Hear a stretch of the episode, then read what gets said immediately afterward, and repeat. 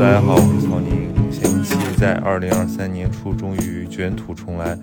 您现在听到的这个系列是我们的播客阅读过大年，在接下来的十天，我会每天更新一期节目，来讨论书和人的关系。啊，有很多我们的老朋友会重聚，也有很多我们的新朋友会跟大家见面。呃，有学者、作者、译者、读者，欢聚一堂。也希望大家能够在这个新年里面有一个自己的安静的角落。如果你喜欢本系列节目，欢迎把它分享到你的社交平台。顺祝大家二零二三平安喜乐，兔年大吉！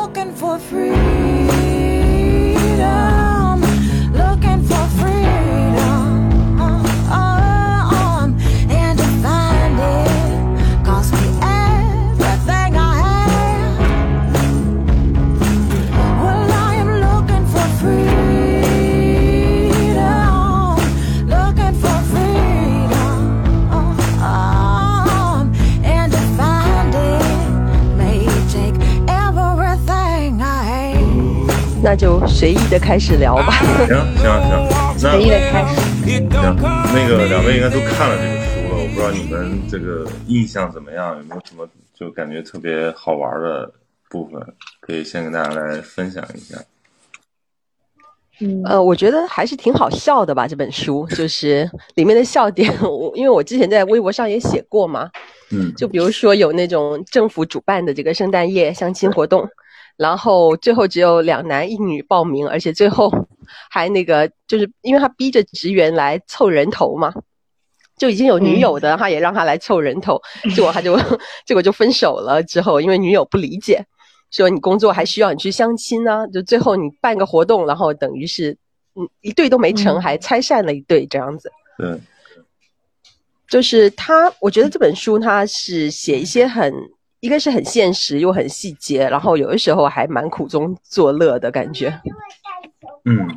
确实，而且我觉得这个书它就有点面面观的那个意思，因为它作者是三位记者嘛，而且他们就是呃，我看年龄其实也有有差，这个有一位是六二年生人，然后剩下两位都是八零后，就是他们的侧重点不一样，所以比如说也写到这个呃老年的这个市场，然后包括代理相亲，然后也有人写这个现在非常新兴的，就是。就我们的恋爱和婚姻的替代物，就是各种让我们觉得都挺匪夷所思，或者说觉得非常新奇的这种这种部分。我觉得这个书就是让我觉得对这个就是大开眼界，只能说。嗯，Alex 呢？我觉得哦，我觉得对这个标题这个多音字，我婚难时代吧，它应该是念对，好像也有念是就婚难，就像那个空难一样。灾难是吧？我我看这本书的感觉就是，它跟我想象的不一样的地方是，我以为现到进入现在这个社会，会更多人是不婚主义啊，他们选择不婚。但是这本书里面还是呈现了，嗯，就是这一代的年轻人，他们还在为婚姻而焦虑，他们觉得不能放弃婚姻，想要进入婚姻，但是又很难，就找不到对象，呃，去相亲的困难，而且这个。已经不是我们现在过年的这个热门的话题，就是父母逼婚了。他们是非常内化的，自己就想要去进入到婚姻里面，这是令我有点意外的。对，就我觉得其实有一个核心的分别，可能就是，嗯。因为我我如果让我聊这个婚婚姻难，我觉得可能有的人是因为他不想结婚，或者说他开始不需要婚姻了，这个可能是我们在国内的这个语境，尤其或者说在互联网上的这个语境吧。但是我觉得我看这个书，呃，也让我变清醒了，因为我觉得其实呃很多人他是还是认认可婚姻、渴望婚姻，但是因为种种困难，或者说因为他自己的就整个他的这个社会结构，让他导致他没有办法去安放这个期待。对，我也记得看了他们在里面说到的那些，呃，尤其是女性比较更多的是这本书的采访对象，就是他们那为什么那么需要婚姻和想要进入婚姻，就还是觉得它是一个非常大的保障。嗯，婚姻和家庭是一个非常终极的安保用品，所以呢，如果没有婚姻的话，他们可能会随着自己的年龄增长，会一直在这个焦虑里面。嗯，就有点让我想起，就上野千鹤子在另外那本书《在始于极限》里面，他提到，他有一个点让我印象挺深的，就是好像一个女性直到自己的生育期结束之前，可能都会为是否生育而焦虑。那现在这些女性为婚姻的焦虑，她那个时间点可能就更提前了。所以这个日本女性她们是三十岁，她们根据她们的这个，嗯，就是统计，她们的初婚年龄现在是在二十九点几岁，对吧？嗯，虽然比几其实之前是。好像是上野千鹤子说，她那个年代是二十四岁还是二十六岁，就是女性初婚的年龄。但现在女初婚年龄就是拖后了，但是感觉大家还是很难就说我非常坚定的选择不婚。嗯，对。所以我觉得这个里面那个女性视角确实也是比较。呃，风格比较强啊，因为我觉得是说到呃，就是婚姻的问题，这个这里面也也讲了很多男性的问题，但是因为作者都是女性，所以他们我觉得写女性的那部分是更呃让人信服或者说更动人的，而且我觉得可能就尤其是在日本这个环境下，就是女性面临婚姻，她的困难更多，包括或者她要克服的很多那种价值观上的这种这种呃打压更更更多，她们也更辛苦。嗯。对，其实那个日本的价值观它是蛮保守的，就是，呃，我们说那个东亚，比如说中日韩三个都是属于儒家文化圈的嘛，嗯，但是在这个文价值观上，我们中国反而有时候可能会更，嗯，特别是城市女性，她会非常的现代化，嗯，因为就比如说那个在家庭上，你看，就是，呃，日韩啊，它很多就是那种非常传统的男主外女主。女主内的婚姻，而我们中国那个女性就业率就一直都是很高嘛，就可能很多人都会很习惯，就是说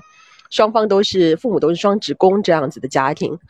所以其实，在就是说，虽然说我们国这个东亚的文化有相似之处，但是在于一些具体的上面，我觉得我们的一些嗯，可能我们有时候步子比他们还更大一点点。那这本书的话，就是。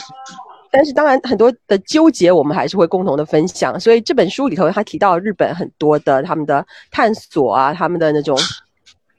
嗯，包括他们的困惑或者他们的痛苦，我觉得肯定很多我们中国人在读的时候也是很能够感同身受的。对，像说他们就是。不管是剩女也好啊，或者说他们，我有提到一个那个平成 jump 这个词，我觉得日本人有时候蛮会造词的，就是说，就是说跳过整个平成年代嘛，就是说你生呃平成年代好像是一九八九年到二零一九年，它是叫他们的平成年代，然后就说你如果生于一九八九年之前，然后然后又那个就是说，然后你这三十年里头你都没有找到对象，他们就说这个可能就是好像把一个平成年代给 jump。给跳过去了那种感觉，对我就觉得他们还蛮能自嘲，就是苦中作乐的。对，而且它里面有一章讲，就是因为它这个文章就是这个书其实都是一个一个个切片观察，所以其实读起来蛮好读的。然后我记得有一个是说那个昭和价值观，叫昭和式婚姻观，就是我这个其实特别有感触，就是比如说呃，因为我当时做过一些那个上海人民公园这个相亲角的一些调查。呃，我当时就就发现了，就很多这个呃家长在讨论这现在的这个呃不就帮儿女相亲的时候，他特别像在售卖一个商品，我觉得就感觉在砍价，然后在在呃对需求，就感觉好像你其实不是在讨论人的问题，而只是在讨论一个那个物品的问题。当然，这个其实是因为他们在那边时间太久了，为了提高这个谈判效率吧，我觉得就是就是慢慢形成的这么一种状态。然后我再看，我找到了这个。就在看这个呃，他们写这个日本的这种代理相亲会上也是，我们这当时用了一个词叫“银发相亲”，然后他们这个叫代理相亲会，然后就会觉得说，呃，男女性别的问题在这里面也很明显。比如说，他说：“那我的孩子是东京大学毕业的国家公务员，然后要外调，那你的女儿能不能接受辞职，就是跟着我这样？”然后，其实我觉得这种话题在如果在年轻人之中爆出来啊，其实大家都会觉得很很难接受，或者说觉得这都是不用说的问题。但是其实你看，在呃不同的话语体系下，它会有一些这种这种表达。我觉得这个也和后面又到了这个令和时代，对吧？大家现在纷纷都不在现实中讨论这个问题，都在网上去找各种替代物啊。我觉得这个是形成一个很鲜明的对比，就是它同时存在于现在日本的这个很困难的一个婚恋市场上。嗯，我倒觉得就是 像相亲会那种就是像你说上海相亲角，像父母拿出一张大纸，上面写着这个有 有什么样的房、什么样的学历、身高什么的，他们当然是很赤裸裸的把这些人的把一个人性变成了各个标签和属性写在上面，他们就很容易成为抨击的对象。但我现在我有我最近 看这个书，就有点觉得说，嗯，好像我们自己也。不是真的不是本质上差很多，因为人和 人都会很跟跟自己类似的人相处或者是相爱。那我们觉得父母说门当户对就很传统、很老套、很旧，但是最后我们可能会就会找一个跟自己类似的人，而还可能还有一个更悲观的说法，就是那人已经我们都习惯了在这个商品社会的属性呃商品。交换的这样一个社会里面，就是等价交换，好像在感情上面，或者说你在你在看一个的人的时候，你也会考虑到说，我就是说的很难听啊，就是我能换来一个什么样的人，是他是配得上我的，我也配得上他，最好他比我的这个 range 还更高一点，这样我就非常的值得。那我们可能在找到这样一个合适的人之后，然后也许决定相爱。当然会存在那种就是阶级差异很大的两个完全不同的人在一起，但是似乎那真的很少很少，所以也许不应该太多嘲。我现在已经不敢再嘲笑父母的相亲时候的举动了。对，而且我觉得我，而且我观察就是大概有那几年时间，就会定期去那个相亲角去做一些回访。其实我觉得它效率还蛮高的，就是因为你不从这个他的这个。呃，就是配对成功，就是真的解决他的问题 上来讲，还是说从这个，就是作为 这个父母一代，他们缓解自己的焦虑，或者说去呃了理解更多现在年轻人的状态也好，我觉得他其实都还是一个很有很有趣的活动，所以它可以刮风下雨都在那边。呃，我觉得大家有机会真的，如果你在上海，或者其实每个城市，可能呃，尤其是一二线城市，都会有这样的地方，走进去你会更更了解这个市场。呃，而且我觉得这个书里面他也讲了很多，就是越来越卷的这个相亲市场的很多故事。比如说，很惊讶的就是这个寺庙相亲，因为寺庙更有信服力嘛，而且就是说这里面可能坏人少一点，好人更多，而且很便宜，不像现在这个都商品化了之后，你要去交很多费用去参加那种相亲活动。对，我觉得可以，咱们可以先来聊一聊，你们的这个读者和你们的观众里面，肯定有很多人他会嗯。有这种困扰吧，就是该不该去相亲，嗯，或者说相亲有没有用？因为我身边的朋友也都到了这个，呃，这广义上的适婚年龄啊，我就听他们有在抱怨，觉得现在的相亲啊太太无聊，或者说感觉非常的奇葩，大家都是当当笑话来调侃的。我不知道你们有没有遇到过这样的嗯咨询，或者会会怎么看待这个现象？啊，你刚刚讲到那个寺庙相亲嘛，我觉得我对那段印象也非常深，因为很好笑，就是说他们在相亲之前，在这个僧侣的带领下一起读心经，然后什么色即是空，空即是色。我觉得我想说，那个你你这个还还能相亲？我觉得国内不会有这样的事情啊。国内的话，读完这个心经，可能大家就不想再往下走流程了，就想说各回各家，准备出家这样子。嗯，然后我也。说到相亲的话，其实我自己是相亲结婚的。嗯，因为那时候就是的确是，嗯，就是到了一个年龄，你被催的要命的时候，你为了逃避那种来自父母的压力，就就去相亲这样子。然后一开始我是在网上征过婚，然后网上征婚，后来发现就一个比较麻烦，就是说他那个因为门槛很低嘛，就相当于说那个的确是收到一些信，但是就是说。你会发现，因为门槛低，你要你后期要筛选的成本就变得很高，然后就是你会发现很多人给我写信的，他压根就没有读完我那个，就是说我我大概我是什么样的人，我希望你是什么样的人这样子。嗯，所以而且有的时候就是聊了半天，然后发现我们不在一个城市，而且确实是短期内可能也没有办法去到一个城市，然后这种一开始就异地恋，这个也太虐了，反正。后来的话，因为那个我我是干脆就去走了付费相亲的渠道，嗯，就就是那个，因为当时想说，就是金钱作为一个筛选门槛嘛，大家都是都被逼到出钱的份上了，然后 然后线下见个面啊这样子，然后就是说相当于说是一个筛选的门槛，也确实是通过这个渠道去找的，嗯。嗯，所以。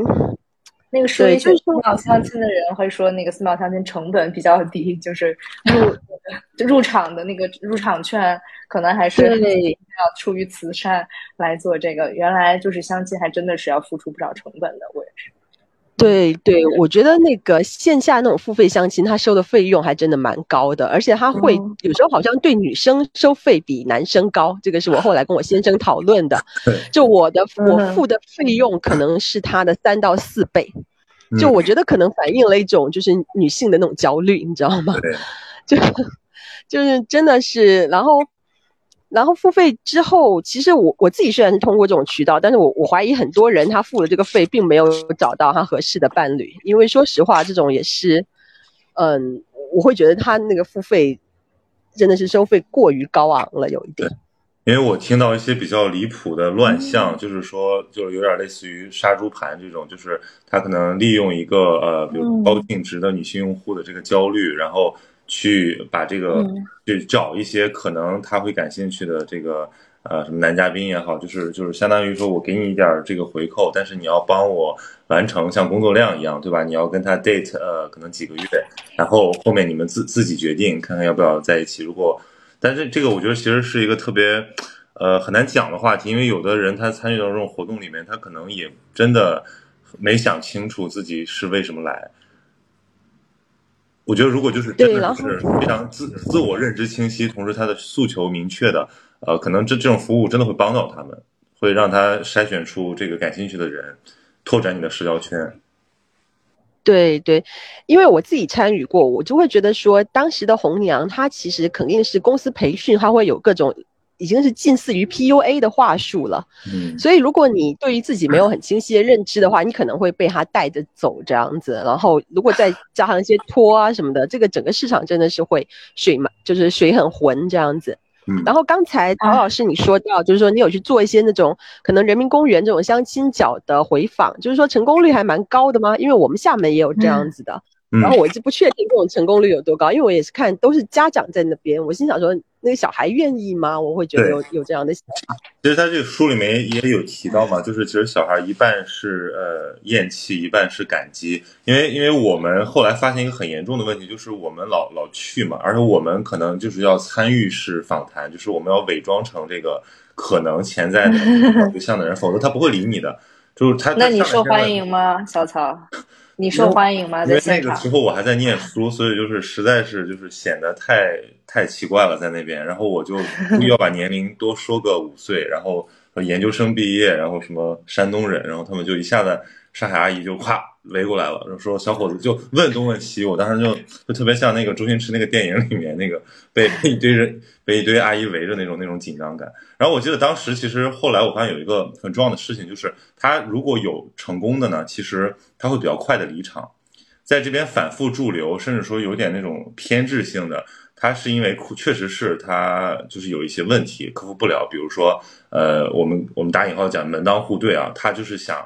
呃就是想要更好的，但其实他在这个市场上没有在这个交呃相亲角这个市场上是没有人能够匹配他的，所以他就会非常执着的在那边活动。当然还有很多人，我觉得就是处于试一试的心态，因为家长嘛，他总有一种。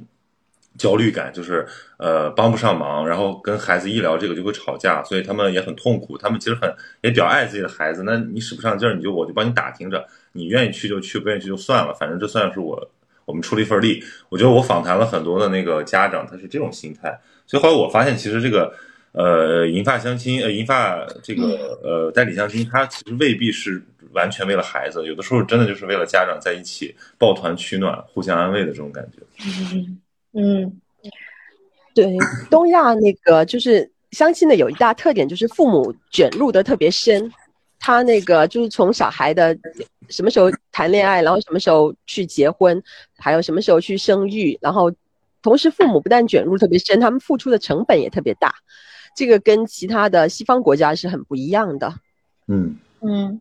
这个书里面我我也记得有一对老夫妇，也是一直在为孩子相亲。他还说，他们如果这个伴这个父母二人去世了的话，经济和情感都不独立的女儿，只能终日以泪洗面。他就是他自己的想，对于女儿未来的想象啊。他还认为说为子女找准人生方向是父母的职责。但是我真的很想说，父母能不能就是让不要解不要觉得自己要解决孩子的所有问题，就是让孩子去解决他的问题。这种对如何对待自己孩子观念，其实应该是在 对待一个幼儿的时候，就父母就应该形成这样的想法，就是我。你不要给他解决问题了，嗯，而且可能是因为这个孩子是这代父母他自己是那样成长的，所以他默认为就是我我有这个责任去，因为他们的其实我觉得这里面有一个很很重要的问题，除了性别之间的，再一个我觉得就是代际之间的，就是就是因为不同的人他成长的环境，婚姻对他们的生活，呃，意味着那个东西不一样。就比如说很多父母，我觉得老师可能把孩子能不能结婚跟他的人生幸福划等号，甚至把。结婚跟生育划等号，但是这个东西在我们这二十年快速全球化的过程中，全部都在剥离。就是你现在很难说，呃，不结婚你就不幸福，或者说你结婚了不生不生育你就不幸福，这些全都有各自的生活方式。所以大，而且我觉得，尤其是在中国这种快速的这个人口更迭的状态下，大家已经默认了这是一个一个状态。但是每次为什么会说回家过年呢？是因为你突然发现你的那个价值观已经更新了几轮了，你忽然发现那个。传统价值观没有变过，他还是在期待原来的那东西。就像我是一个呃山东人，对吧？我我其实已经也快到了这个被被被催或者说被暗示、被敲打的这个年纪。然后我我我觉得其实他们就是我我长辈的状态，跟我小的时候他们聊的那些东西就没什么变化，是可能可能只是我们自己变了。嗯，对，就是就很明显，其实新一辈他已经不接受上一辈的一些婚恋观了。就不管是中国还是日本，都是这样子的。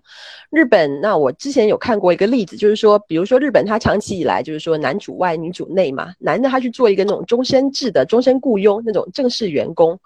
然后女的她就一直在家里头照顾家庭，因为男的反正工作很稳定，收入很稳定，所以这样一个家庭就好像很稳定的样子。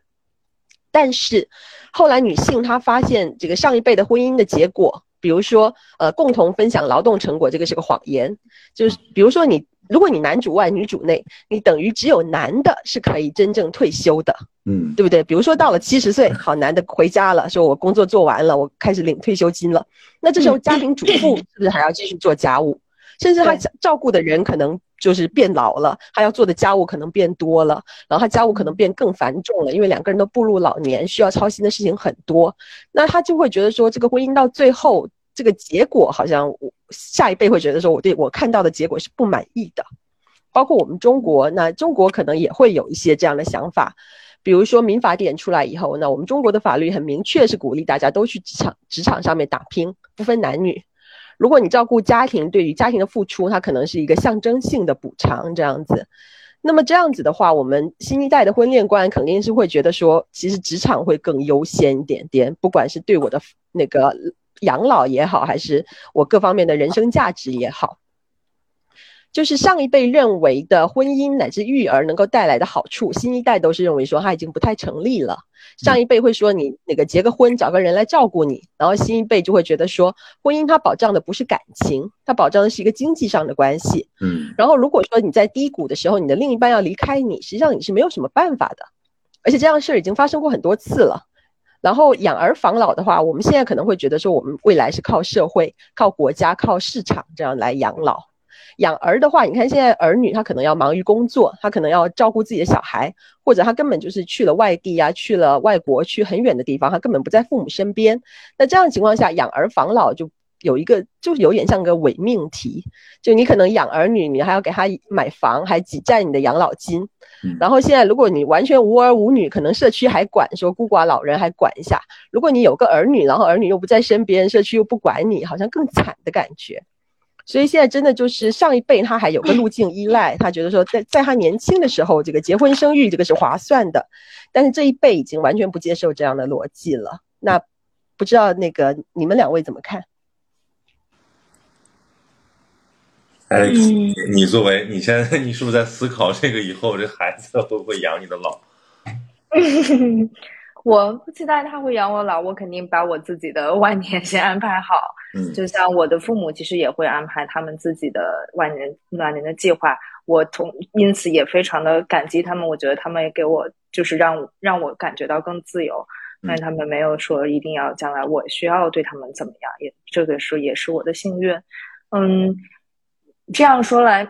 但是为什么现在这些大家还是，我觉得对于婚姻的一种渴望是，实在是害怕孤独。嗯嗯，就可能在现在还年轻的时候，会觉得我不需要结婚，但可能在过一段时间之后，在和你一起玩的时候，人纷纷都去走入了婚姻和家庭之后，呃，可能就会有一部分人就开始产生了新的焦虑。那人对于孤独的焦虑和恐惧是是与生俱来的，是。从跟妈妈的分离焦虑的时候，就你就第一次感受到了孤独，它它的力量是非常巨大的，嗯，所以现在看起来家庭好像婚姻还是一个解决长久孤独的一个很好的办法。如果不是他的话，能找到什么呢？就是如果是同伴之间的，嗯，好像成为一种新的生活方式，比如说女性和女性之间的伙伴的关系。那在一起是否是能靠得住的呢？是因为你的女性朋友也有可能她就会去走入她的家庭了，而且在一方面讲，好像也不能就是好像你觉得和另外一个人一起，你你不能无缘无故的牵扯他的一生跟你在一起，但是你的嗯嗯婚姻的伴侣应该叫什么？你的丈夫和你的妻子，你们是就是分开不是一个那么轻易的一个选项，所以你会觉得啊。好像还是能有能有一个人和你一起往下走的这种抵抗孤独的感觉，可能是有些人自己会向往婚姻的一个理由。嗯嗯，但是我觉得，因为我刚刚在那个连麦之前温习了一下你 你的那个就视频，我觉得就是为什么那个大家会那么感动呢？是因为 这个还是让我们看到了一个理想婚姻的样子。现在很多人聊起。这个来，嗯，比如说你看到那个离婚离婚率的这个快速增长，然后看到这种闪婚闪离的呃越来越普遍，所以他们可能会对婚姻失望。呃，就是确实这个曾经是我们的选项，或者说甚至是很多人的唯一选项。可是当你看到越来越多不幸的婚姻，或者说太匆忙的婚姻，导致于大家愿意 delay 这个过程，就是说我呃或者说丧失丧失信任。我觉得这个可能是就是既爱又恨，呃，既想要但是又害怕被伤害的一种很复杂的一种对婚姻的态度。嗯，是，其实进入了婚姻也很可怕。这个 啊，sorry，我再说最后一句，就是他湖南时代好像说结婚很难，但是一旦结了婚，就一切都会好起来了。但是其实婚 结了婚之后有更多的麻烦在等着，这是另外一个篇章。对，就按像我们之前看的那个，比如说你以为那个挑战是。越过这个山丘，突然发现越过这个山丘之后，还有一个这么高的山丘。会的，嗯，那我不知道。对对，因为刚才讲到，就是 Alex 提到说，那种结婚的一个动力就是避免孤独嘛。然后直到有些人发现，在婚姻里头更孤独，就是 有的时候真的是，的确，亲密关系真的是很重要的，所以人总是会不自觉的一定要去找一个伴侣来抱团取暖，甚至有的时候朋友都能起到这样的作用。但是就是说，现在的话，就大家会觉得有一种，就是你既想要去依赖婚姻，又怕被他伤害。那我有看一个理论，就是说这个其实是现在就全世界都在流行的这种新自由主义，它去带来的一种东，就是内在矛盾吧。就新自由主义大概就是说，提倡说每个人他要他要自己，对不对？要自立，要独立，要为自己负责，这个是一个最高价值观。所以就是说很。不论是在西方还是在那个东方，很多时候就是社会的福利在有一些东西福利是在消减的。就是当然它出发点可能是好的，就是说那个不养懒汉或者怎么样。但是那这样子的话，因为人他总会有低谷的时候，那新自由主义的一个结果就是人你反而要转向家庭去抱团取暖，因为这需要你在比如说生病啊，或者有时候遇到一些呃意外的时候，你需要有人来帮你，因为。可能社会未必有给你提供那样的托底，你就需要家庭来给你托底。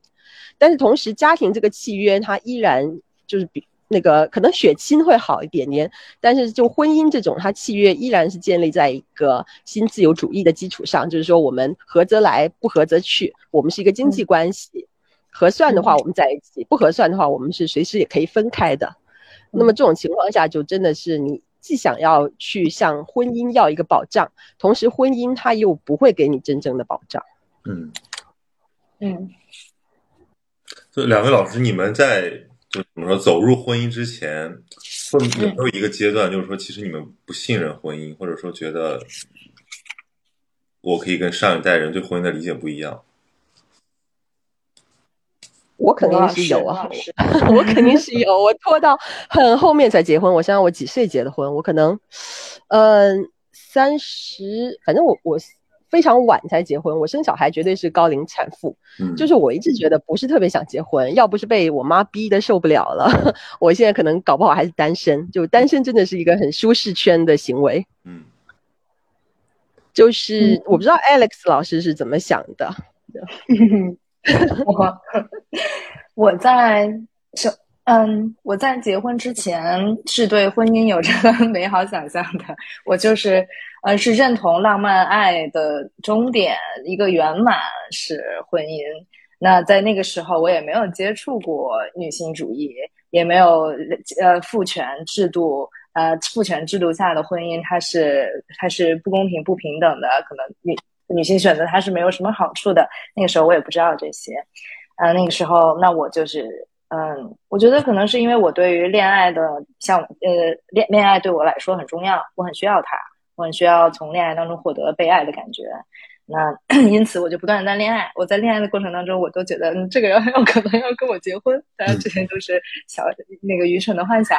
那到有呃有合适的机会的时候，合适的机会，对人也对，然后怎样之后，那我就结婚了。那在结婚之后，我现在才开始知道这些婚姻制度，它可能是一个对我。也许如果我相信爱情，呃，或者我们的关系足够足够坚固，我也可以不选择婚姻，我依依然可以在这段关系里面和他在一起。那是这我现在知道的。但是我不知道，如果以前我就知道这个，我会不会就是说啊，我就挺身而出，说我就不选择婚姻，对我就要是做事实婚姻嘛，就不走婚姻，不进入婚姻的制度，我也不知道。但我现在觉得，我的爱情进入了婚姻之后，他当然遇到了一些问题，但是婚姻会让我觉得，嗯，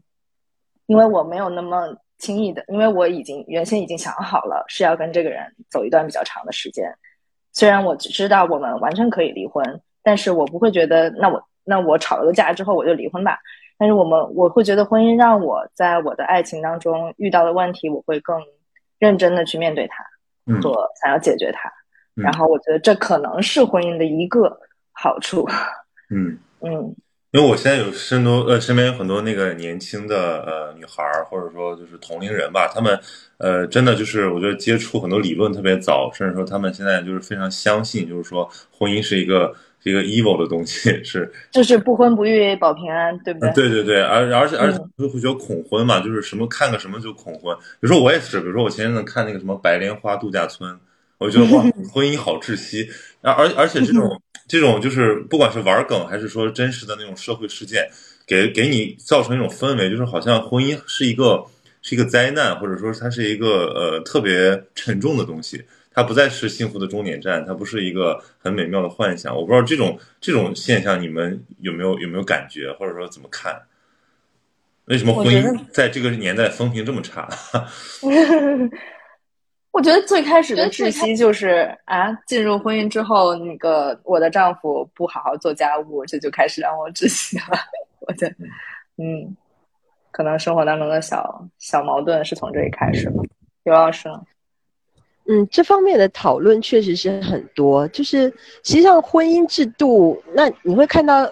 就是这种单一的制度是不是适合所有人？其实是有时候确实值得讨论的。尤其是我们现在好像，比如说你有离婚冷静期的，你没有结婚冷静期，而且可能不同的人他可能会需要，就是说不同的合同，有点类似那种感觉吧。但是我觉得现在大家提供的都是那种格式合同。其实如果说有更细分一点的合同，可能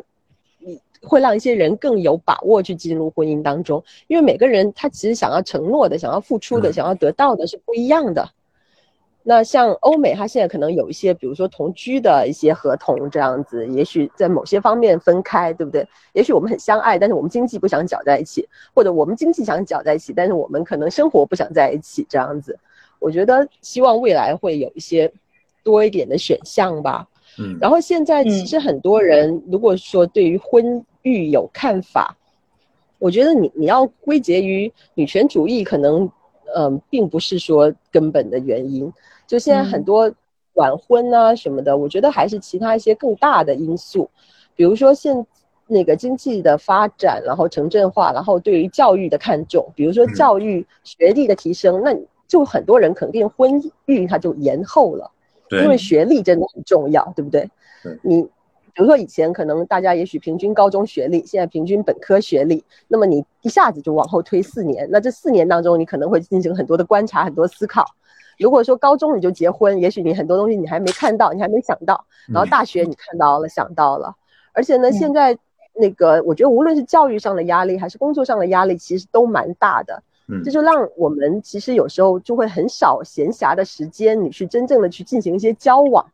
对，所以就是你，你看到很多人，他真的是他想找对象，但是他都没空去找对象，或者说就算有对象，他也没有多少时间去培养感情，这些我觉得会共同造成了一种就是婚育的延后，而且你没有时间去培养感情，你你自然就更难走入婚姻。对。我你像我最近在在调研一个那种呃，其实说白了，它是为婚恋服务的一个社交的这种项目。其实也也满每个城市都有很多，他会你类似于你交一笔钱，然后你去参加他的活动，他会组织各种兴趣小组，然后特别呃。有有有有异性的，有同性的，然后有这种呃出出远门的，有这种在城市里的。那其实我听下来，我就觉得这个特别像就大学的社团的状态，就是你既是一个独立个体，你同时又需要一个一个 group，就是你你可以融入。但我发现，就像于老师说的，这个可能是一个很大的一个一个呃社会经济社会背景导致的，就是我们现在的人非常的原子化，就是你可能真的，如果你是一个上班族的话，你你每天交往的人。和你能够呃认识的一些就是多元的人的机会特别少，呃，这种苦恼已经在网上发酵到一种很可怕的程度。我觉得有的时候，呃，它就是整个生活脱实向虚，导致于我们的整个交往关系也脱实向虚。我我现在已经开始不自觉的呃在帮这个身边的朋友就是牵线搭桥，就做红娘，因为我发现就是因为我是一个自由职业者，我会每天关心别人在干嘛，但其实。他们没有这个机会，或者也没有这个意愿，大家也普遍的不愿意更袒露自我。我之前看的数据是说，这些婚恋平台上的很多呃，就是嘉宾，他们的这种内向程度更高一点，所以他们期待着被别人主动过来打招呼，啊，这给了一些人可乘之机，同时也降低了他们的这个配对成功率。嗯，嗯。我倒是从刚才咱们聊，就是现在，嗯，这一代年轻人不那么，嗯，觉得自己一定要结婚了。如果看女性的话，这些秉持着就是不婚呃想法的女性，她们肯定可能更多是接受过高等教育的，他们有自己的事业，然后他们自己工作很好，然后也有一定的经济独立性，然后他们也更清楚的知道自己想要什么样的生活的伴侣，所以他们就会把结婚的时间延后。倒是还有一个更有意思，就是这一类的现在的这些不结婚的年轻女性，并不是在中国第一批出现的人。就是以前不是有那个自梳女嘛，嗯，就是在珠三角的，在那个十九世纪，她们就是骚丝女工，然后但是她们技术很好，她们特别有钱，挣了很比那些种种地的他们的嗯同同。同僚不对，peers 挣挣的更多，然后他们就是死活也不结婚，因为结婚之后啊，我就要相当于当一个那个呃女仆一样的，我就要照顾公婆啦，我就要生孩子啦。那那个时候就是因为他们经济独立嘛，就是经济独立的女性。很有可能都会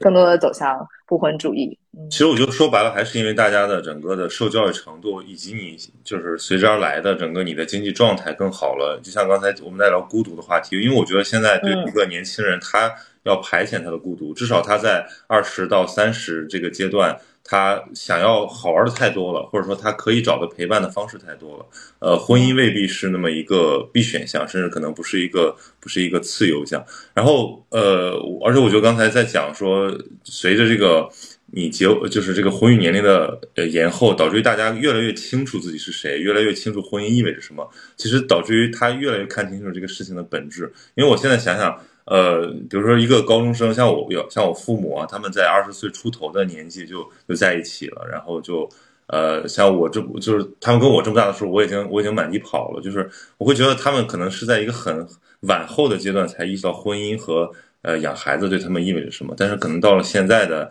呃年轻人，他们会更更清楚啊，也也有也有选择的这个窗口期了。嗯，对，而且还有一个很大的区别，就是在上一辈来讲，他婚姻本身是一种很很至高无上的目的。就是你本来就要承担结婚生子这个责任，你要是就是不婚不育，你简直就是不负责任啊，不配为人那种感觉。所以就说他们婚姻本身已经是目的了，但是到了新一辈，他婚姻已经是一种手段了，它是一种促进自我发展的手段，我自己的发展才是目的。那这。在这种情况下，而且手段又很多，他就会有更多的思考。就是说，走进这个婚姻对于我的自我发展是不是有利的呢？还是说对于我的自我发展是一种阻碍呢？有的人他可能缔结一个比较好的婚姻，他可能是促进他的自我发展的。比如说，他对于人性啊，对于亲密关系啊，都有了更深刻的理解。但有的人进一个婚姻，那真的是脱一层皮一样。所以就是说，真的是我们这一代已经不可能把婚姻作为一个。就最终目的了，因为人本身是目的，这个观念已经很深入人心了。嗯嗯嗯，是的。那是不是说，就是说，婚姻制度其实它本身的这个形态也会在未来发生很多的改变？就像刚才我们说的，可能你未必要结成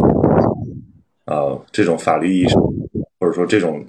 单一制的这种婚姻，可能比如说像一个套餐一样，可以出几个出几个呃 plan，你可以选一下这种。对，我觉得其实经济是一个很上游的影响的力量。像刚刚 Alex 他提到的自梳女，就是说为什么她可以选择在那个年代还可以选择自梳，这跟她的经济能力是有非常密切的关系的。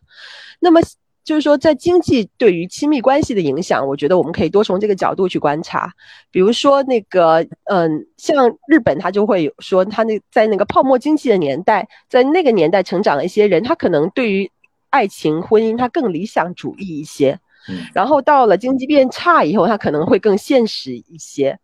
就是说，对于婚呃，对于婚恋的看法，它其实是有两，可以分成两类。一类可能更人本主义，就是说我可能更看重人的性格呀，更看重一些呃闲暇，你你有什么兴趣爱好，这样子。那这个其实是在经济比较好的时候，会比较容易发展出来一种婚恋观。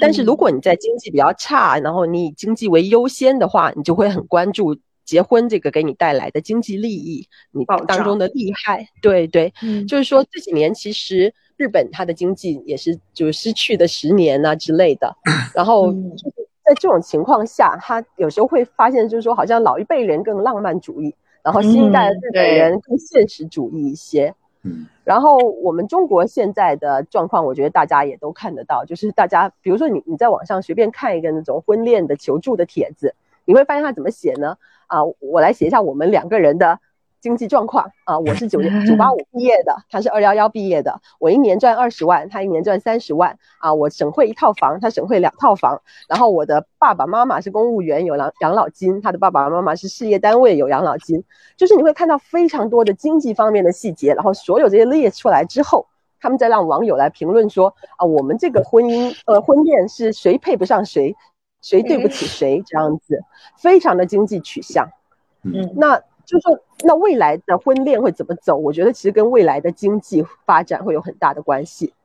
如果说未来的经济发展的好，可能我们会看到更百花齐放；但是如果经济差，甚至更悲观的，比如说第三次世界大战，那么价值观无可避免的要往保守主义的方向走。我是觉得，对。那如果从宏观来看，因为刚才我们提到日本，它是从从国像刚才还有网友在讲说，怎么国家还包办婚姻了，还要插手就是民众那个找对象这件事情。因为一个国家对于呃婚恋呃那叫初婚率下降，或者说是那个终身不婚的人越来越多，其实是应该是一件很不利于对对着急的事情，不利于稳定，不利于经济发展。所以，也许在经济越不好的时候，国家越想在更想要更多人去结婚。那呃。更多人结婚可能就是房价要要上涨吗？而我当时看到还有一个很有趣的数据，就是，嗯，他是说在就是在中国的一段时间以来，就是房价上涨了，但是那他就说婚姻市场的竞争激烈程度会影响房价上涨，因为那些男方的家庭都觉得，如果我的儿子没有一套房，他是娶不到媳妇儿的，所以房价在上涨，但是租。租金的价格并没有像房价增长那么大，就是他这通过这样一个对比就知道，其实住房的需求没有那样大的增长，而是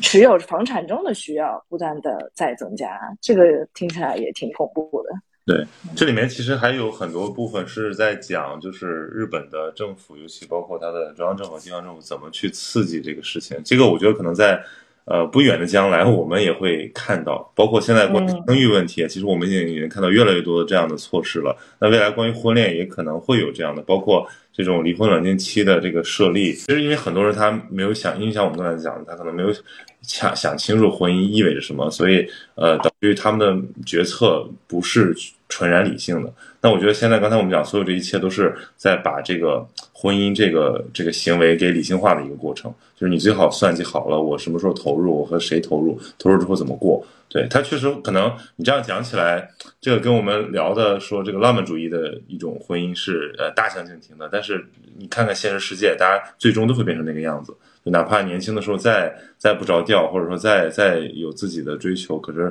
到了一个节点，你会发现这样做才是最最划算的，最有最有保障性的。而且我觉得这个可能跟对对现在一个对男性和女性的要求也不一样，可能是不是对女性又更严苛了一点？呃，因为刚才就是提到这种，嗯，日本。本政府这这个书里头写写到了种种措施嘛，那今天好像那个微我看微博上也是有一个在讲说深圳它在奖励，呃生育这样子，比如说三胎它可能会给三年的补助这样子一些的，就是这些措施，还有包括日本它是做了，比如说什么官方组织相亲活动啊，然后然后在企业内部安安排婚恋导师啊这一类的，就是这些措施我会觉得。可能有点用，但是不是特别有用。就是现在去影响结婚啊、生育啊，最根本的原因还是很很大的一个结结构，就是像就是说你结婚也好，你生结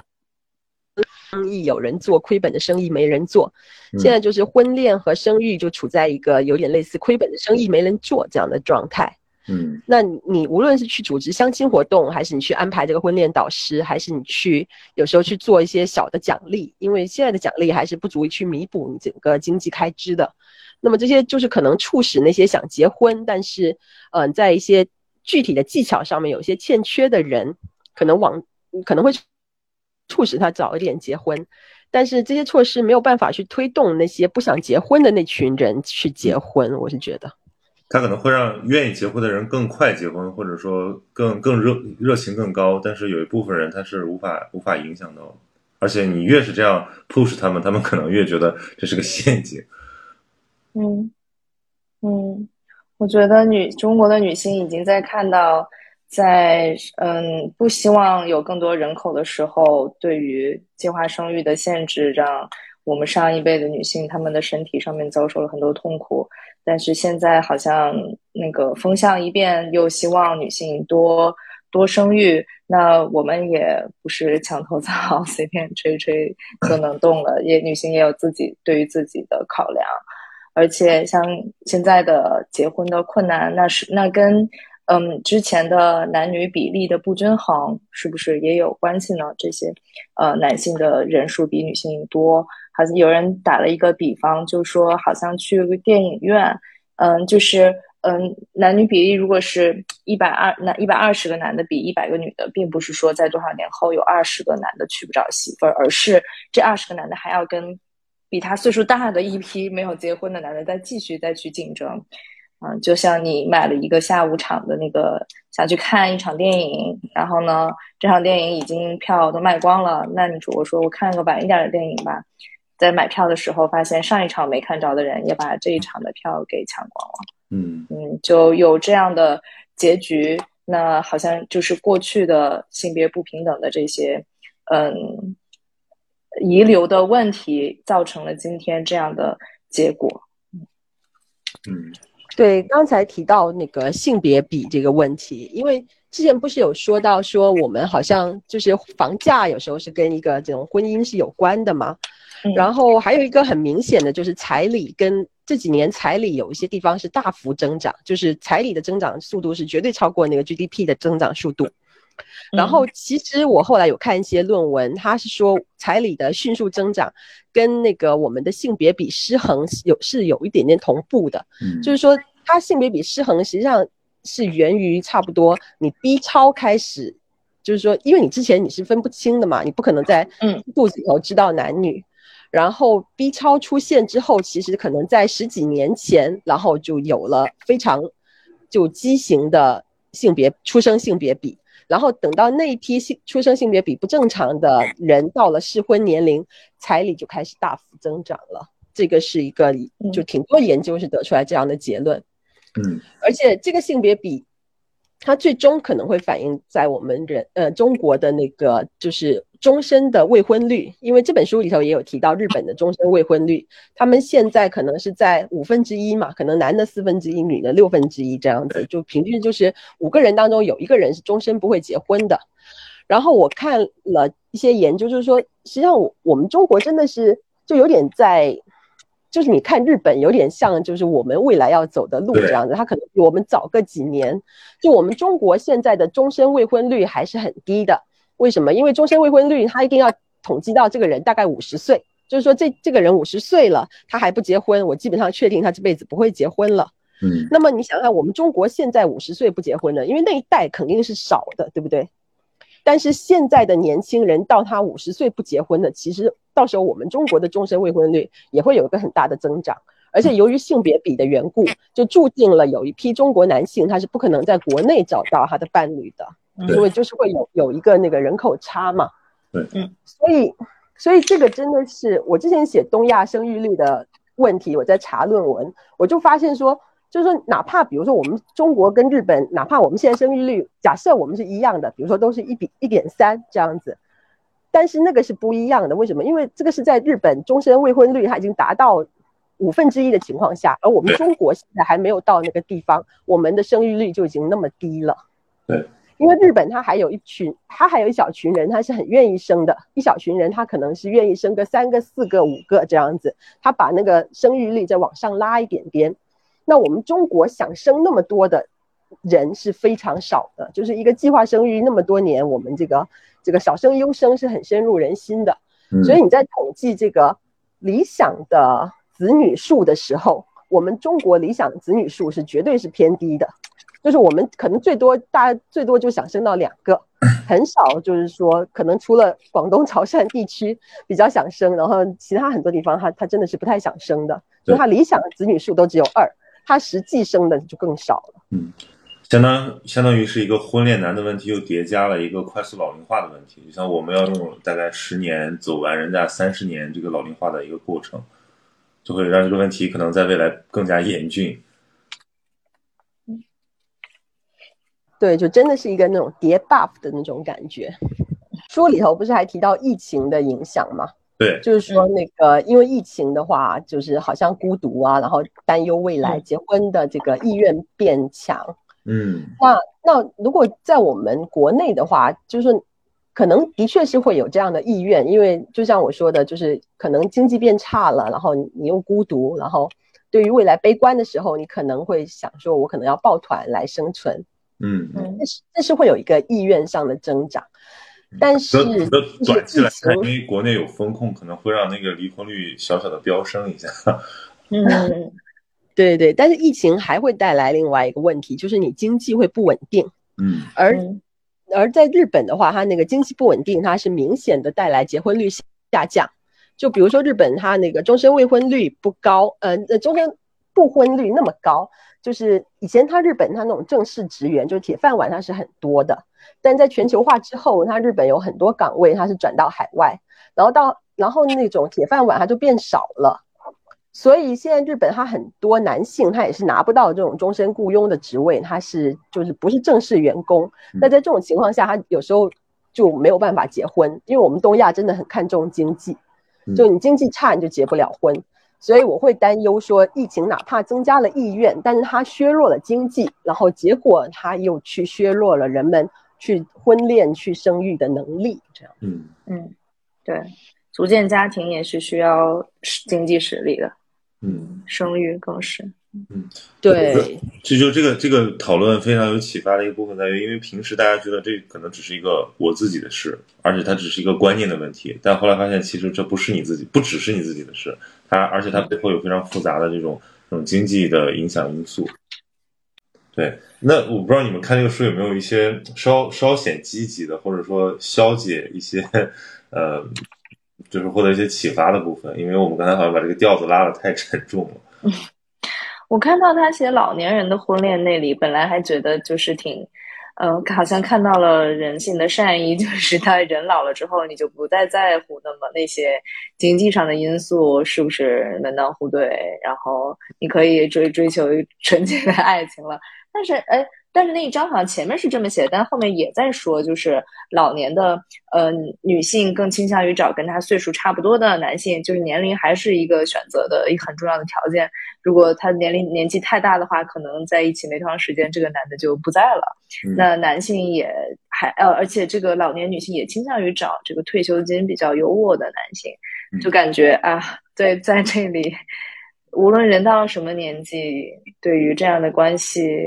对，还是还是还是会现实。嗯嗯嗯，对，而且我觉得，如果如果只把婚姻说成一种呃计算，或者说一种那个，咱们里面叫什么那个社合作社，好像又又感觉对是对婚姻的一种一种一种扁平的理解。因为我觉得婚姻一定会，因为我没有结过婚啊，还我我，但是我想象，我觉得婚姻还是会给人带来很多你意想不到的影响。就是哪怕他有很多问题，他他有很灾难的一面，但是婚姻一定可能会对一个人一个巨大的一个一个试炼，一个成长，然后或者说会让很多人很感激他的部分。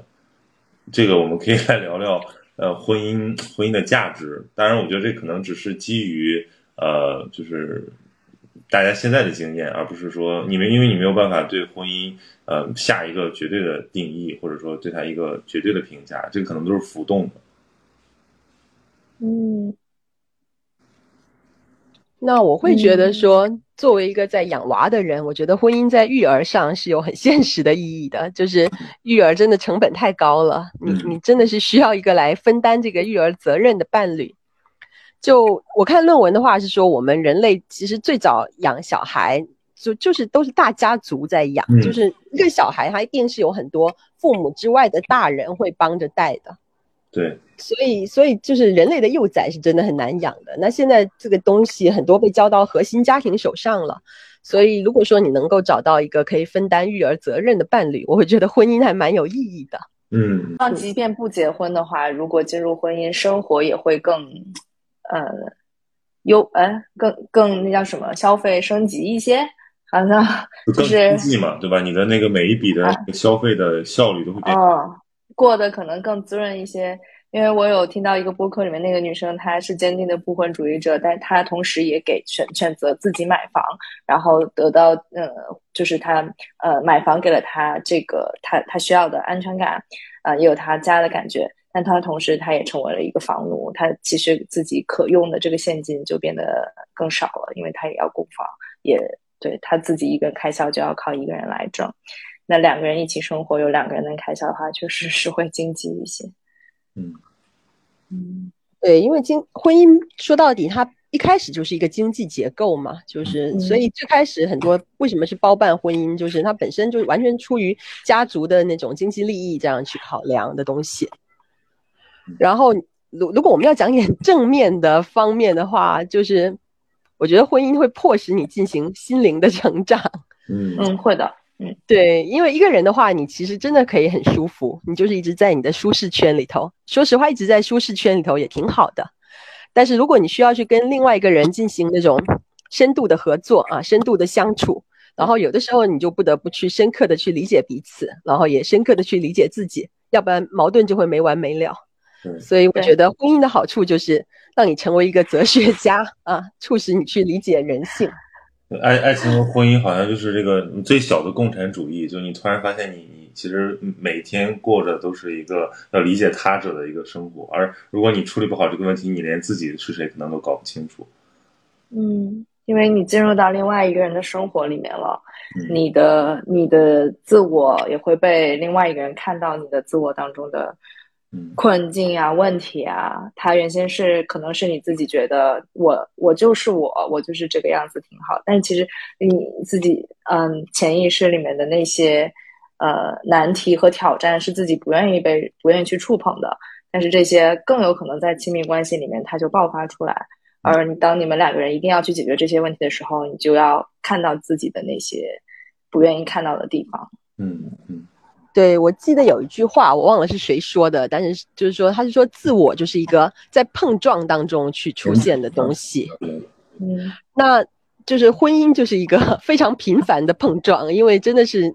日常的小事都非常的消磨，然后你就没有办法，你有时候一定要去深挖，就是说为什么这个事情会让我如此痛苦，为什么那个事情会让他如此痛苦，然后你挖着挖着，嗯可能挖出一些童年阴影啊什么的，反正最后你就。对你看了一大堆心理咨询，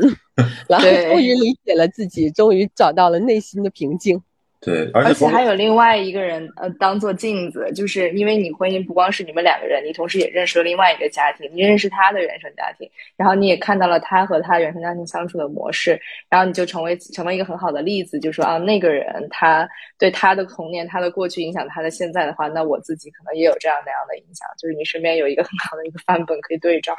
对，就包括你选择什么样的人恋爱，选择什么样的人结婚，这其实都像那句话说的，就是你好像在用你的未来治愈你的童年一样。因为因为身边好多那种就是他们很像的人，他们可能有就更好沟通，但是他们有一一样的缺点，但是互补型的人往往最后你其实会呃造成更大的这个消磨，因为你们要花太多时间去磨合这个完全不同的一个生活经历。因为我最近在刚刚先要了解对方是怎么回事，因为你完全不不理解、不懂，是吧？因为他跟你太不像了。对，就是我，我记得我好多年前，我这个读书的时候，我看过一个研究，就说那个呃同居对于这个呃结婚意愿的这个呃影响，然后如果按照我们的常理想象，可能是会会帮助或者说是持平的，但没想到它是一个一个大大的一个呃下降，就是可能更多人在同居之后，或者说在试婚之后，呃不愿意走入这段关系，或者有了更多顾虑，在或者变得更谨慎了，这可能是一件好事儿。对，因为我最近在在刚做了一期节目，是跟那个呃呃童晨杰聊那个《再见爱人》，因为我特别喜欢看这个节目，就我觉得这是蛮蛮有趣的一个文化现象，就是这个节目在年轻圈层里面受到了很多关注，就是一些基本呃没有考虑结婚的朋友，他已经开始看离婚综艺了。然后，但是我们从中看，其 实不是那种呃什么这个这个关于婚姻的那些抓马的故事，我们更更重要的是在理解，就是大家为什么要呃有亲密关系。我觉得这个可能是大家现在非常关心的一个部分，就是亲密关系对我来意味着什么，以及是不是找一个固定的人结婚，这个才是我亲密关系中的这个终点站。对我也有看那个《再见爱人》，然后我我还没有追到最新的，就是我大概看到就是卢哥跟那个苏诗丁吧，有有一集刚好他们在谈论，然后卢哥就突然觉得他完全不理解舒斯丁，他就觉得说我好像跟一个陌生人在一起结婚了几年这样子。其实我还蛮能理解他那那一刻的崩溃的，嗯虽然说弹幕里有挺多，就是说他到底在他到底在崩溃什么？其实我觉得可以理解，就是那么多年你以为的。然后你突然发现都是错的，那个其实对于人生观是一个很大的崩溃。嗯，我还没有追到最新，不知道他们后来怎么样了。后面还有那个张婉婷跟宋宁峰的那个大戏。那个 X 有看这个吗？包括第一集没有，啊没有看，但是我就是一直在听大家说，我觉得有点想看。而且我觉得你特别适合这个做一个 reaction，因为这种讲，呃，当局者迷，对，但旁旁旁观者也未必清。这个节目最好的形式是因为它设置了一个观察室，然后会让我们觉得，呃，那些就你看得很明白的问题，然后在当事人的那个焦灼的关系里面，呃，都是很难解决的。这其实反过来，如果你反省意识强的话，你就会发现，其实所有你的生活也是这样，就是是呃，有的时候只是因为你不愿意去迈出那一步，很客观的看待自己。嗯，但我觉得这节目好残忍哦，因为对啊，都是又是经过剪辑的，即便不是经过剪辑的，这些人在镜头前展现的也只是一个切面，那他们就要被无数的人评价。然后，所以我反过来会觉得他们很勇敢，就是他们把自己的经历摊在那边供大家评说，让大家当做那个呃教材。这个出场费一定要够高才行。但是效果很好啊，导致于他们就是就是其实都还是呃蛮感谢这个节目对吧？不管是他给你自己的生活事业带来的影响，还是说他本身就是提供的那种价值，就包括对当事人来讲，如果他参与度足够深的话，参与过这个节目，呃，会对他有很大的改变。就我从那个童人杰和 KK 身上看到的是这样的。嗯，对，我觉得那个节目其实就你说残忍的话，他他对于那些人，我觉得还是有一些保护的，然后那些评点也也是比较克制的。就我觉得其实那个对于很多亲密关系还是很有参考意义，尤其是那个里头给出的一些心理学建议啊什么的也挺好的。我会建议大家真的有时候去看一些就是婚姻方面的学术研究。因为我有一阵就是这样子，就是我我跟我老公吵完架，我就去翻一些这方面的书来看，要不然我我能把自己气得半死。然后我去看一下，复一下盘这样子。就我我很推荐一个研究者叫做约翰高特曼，他写过很多，因为他本身就是一个美国那边做这种婚恋研究的专家。我觉得他给我一个特别大的启发，就是他有总结过。呃，四种很负面的沟通模式，叫做末日啊，末日四骑士是吧？对对对，就是那个真的很经典。我因为我在没有读到它之前，我很多的沟通方式就是跟那个一样的，就包括说批评，包括说轻蔑，包括说防卫，然后包括说冷战，就筑墙嘛，拒绝沟通这样子。这个真的就是你很本能的反应，然后这些都是特别伤害亲密关系的、伤害婚姻的一个东西。就是你有时候去看看，因为。吵架，吵架，有的时候你你真的是会气得半死。但是你如果把它当成一个人类学的呃田野调查，当成一个研究范本，你就会用另外一个角度来看待吵架了，还蛮好玩的。嗯，对，因为我觉得就是因为婚姻是一个嗯需要练习的东西，就是像刚才我们铺垫了那么多，就说他的那个难啊，呃，是因为很多人他可能我觉得尤其对中国的当下来讲，就是我们。可能没有受过这个理想婚姻的训练，对吧？我们不知道我们该该怎么样，我们是按照自己的个性，或者我们以前对，比如说父母，或者说我们那个看到过的那种呃婚姻来来作为参照来实践自己的婚姻的，所以导致有的时候很多东西杠在那儿了，呃，你其实没有办法超越它。就如果你不在不接受这个帮助，或者说不能够有一个很很充分的沟通的情况下，这婚姻一定是会走到走到尽头的。就是身边可能大部分例子，就就就不幸的婚姻，我觉得可能很大一部分原因都在这儿。嗯，对，就是我们都说婚姻需要经营嘛，但是怎么样去经营，其实有的时候我们真的没有学到太多的，嗯，就是没有正面的学习的渠道。我觉得如果说那个中小学要是开这个课的话，其实可能会很受欢迎，特别是中学。要不然我们真的就是等于说什么都没有学，就直接去实践了。然后你遇到什么样的人，去发展什么样的亲密关系，完全就有点碰运气那样子。嗯嗯。嗯。Alex 陷入沉思，感觉。对，我在翻这本书里面，其实，嗯，就是。嗯，对，就是一就是整体，我对这本书的其实刚才说的那个震惊的地方，就是大家还是特别向往婚姻，然后甚至他在最后几最后快到结尾的时候，还在写说二十岁的年轻人已经在向往早婚了，他们然后还提到了有一对，呃，日本被票选为二十多岁年轻人最向往的年轻夫妇，好像是一对博主，我我猜是博主，因为他们叫读者模特，嗯，可能是。然后他们是一个一对是两同岁的人，都是读者模特，在二十一岁那年结婚。婚婚后经常在 Instagram 上分享一家三口的欢乐时刻。我看上去之后都觉得好早哦，真的要在二十一岁结婚吗？然后后面还在想写说，嗯，这一波想要早婚的女性可能会想要早婚。在早育，先有孩子，再拼事业，也就是说，毕业女性毕业之后，三十岁前结婚生子，然后再回归社会。那我就觉得这个好像对于女性，就觉得还挺不利的。如果是这样的话，这跟男性的事业之路也差太多了吧？嗯，因为你毕业之后就会就去结婚生子了。等到三十岁的时候，是一个既远离了你在学校学学习那些知识的，嗯，时效性，然后又缺乏工作经历，然后还同时要育儿，然后那个时候如果进入职场的话，这听起来是挺灾难的。我也觉得，如果是现在日本都已经，就刚才我们提到日本可能是中国的一个可以借鉴，就他们走在前面，就是他们可能出现状况，我们可能出现的话。那这个就听起来觉得挺吓、挺可怕的。嗯，对，我觉得这是对就婚姻对女性更严苛的一个表现，就是因为总总有它的什么所谓最黄金时期，包括你的职场发展期，然后你的生育期。所以说，我觉得就好像大家有一种为什么这么着急？为什么会有比如说这种什么催婚？就就是大家都不愿意去嗯很平和的接受这件事情，大家都是在恨不得在这种竞争中能够先拔得头筹，或者说先这个呃就是一蹴而就的把这个问题解决掉，然后再来再来考虑其他的问题。但是这样的话，我我我经常怀疑这真的是就是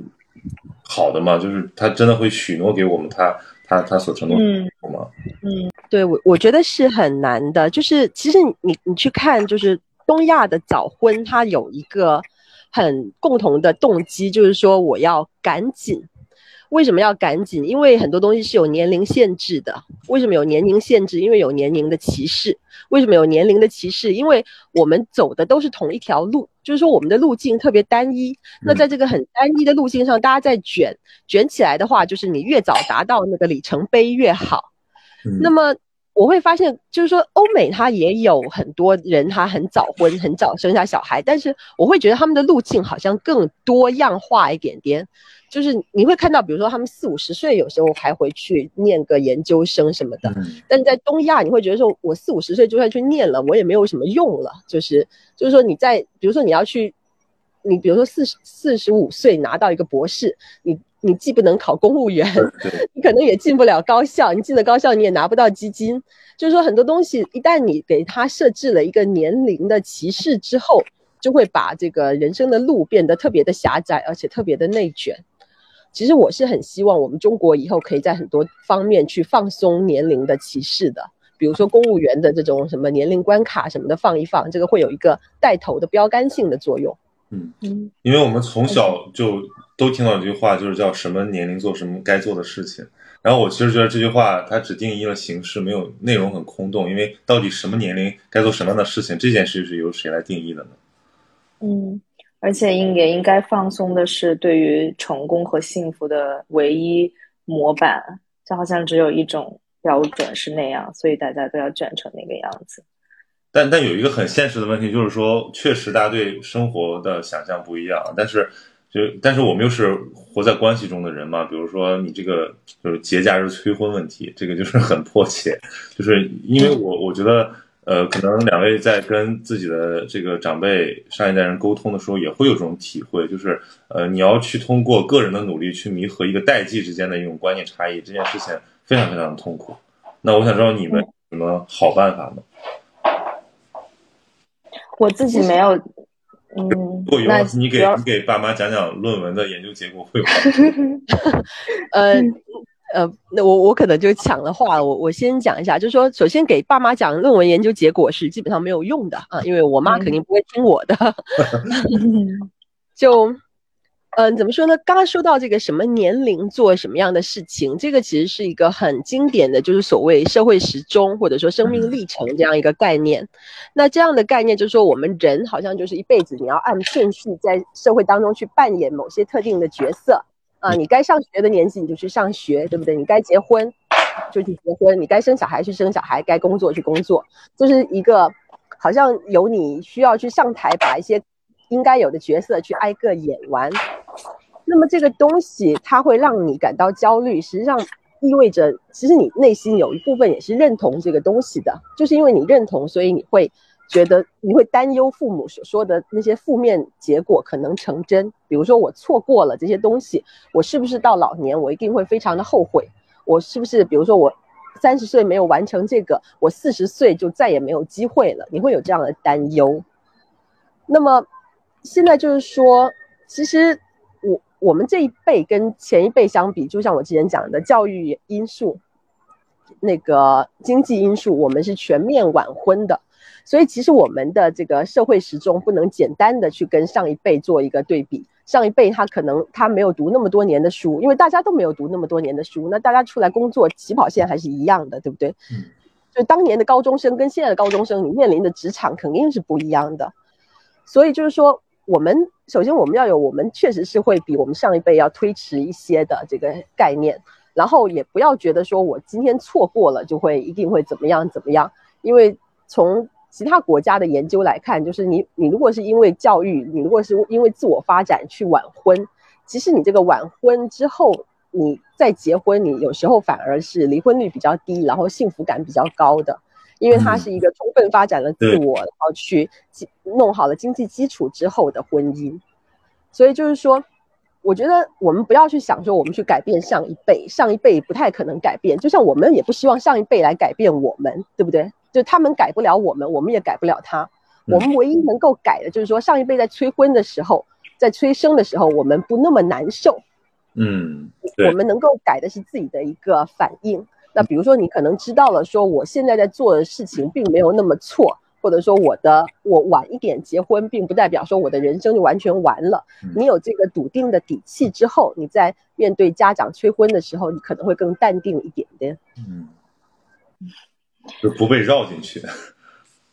我在想到就如何应对父母催婚的时候，我突然觉得育儿也没有那么难了。嗯，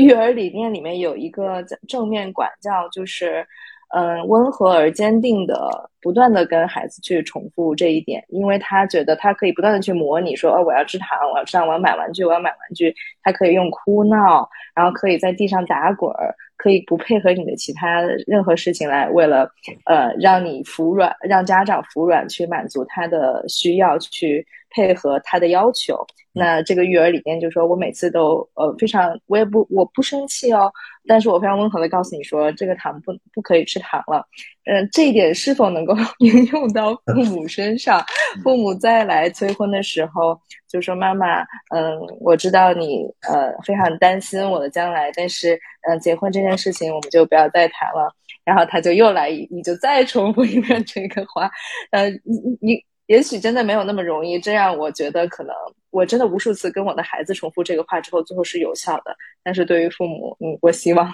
这是个方可以使用的方法。嗯嗯嗯，对，我觉得这个很嗯很有启发，就是因为好像我们在谈论这种话题的时候，总会把它给妖魔化，就感觉呃爸妈，尤其爸妈还好，有的人是就是亲戚比较难搞，就是都是就是 豺狼虎豹一样，就是跟你搞这个问题，而且以此而产催生的各种那种短视频，不管是反讽的还是搞笑的，都是每年都会都会有。那我在想，其实是不是因为其实这也是一个很大的一个人口结构的变化，因为。父母还活在他们的这种亲戚和朋友的人际关系网络里面，然后他们确实在平时就很关切这件事情，但是他们跟你表达、跟你沟通的机会只有那么一次，可能就是过年的时候，就是，但你其实早就不活在那个语境里面了，所以你会觉得这是一个特别没法接受的事情。可我觉得对于他们来讲，你你指望你的七大姑八大姨什么时候来，呃，关心或者说来跟你聊一下这件事儿呢？其实也可能他也只有那一次机会。所以我觉得就是于老师刚才也是有一点说的特别好，就是你自己心要宽，你自己心要大，自己就不要被绕。对对，但是又但是有有的时候要，我就注重一点那个呃策略吧，就是也不要把局面搞僵，或者说把这个事情搞得特别的符合你的习惯。比如说年轻人总会觉得说这些事情不不许说了，再说我就不回家过年了，一下子这个。喜庆的氛围可能就立马就完 了。对我觉得，呃，在在这方面，我们是不是得有点耐心？我觉得有时候你的情绪反应其实是来自你对于他们话语的解读。比如说，那个亲戚说：“呃，你怎么还不结婚呢？”你如果把它解读为说：“呃。”亲戚就是看我很不爽，他觉得我很失败，然后同时你的心里头也有一块觉得自己很失败，这个时候其实就是会特别受伤、特别愤怒，然后情绪反应特别大。那如果你把它解读为亲戚跟我真的也，他也不知道我其他状况，他也没什么其他话题跟可以跟我聊，对不对？他不可能跟你聊，呃，最近白莲花度假村那个片你觉得怎么样？然后就是说，这个真的就是他可能下意识他想出来的聊天话题就是这一个。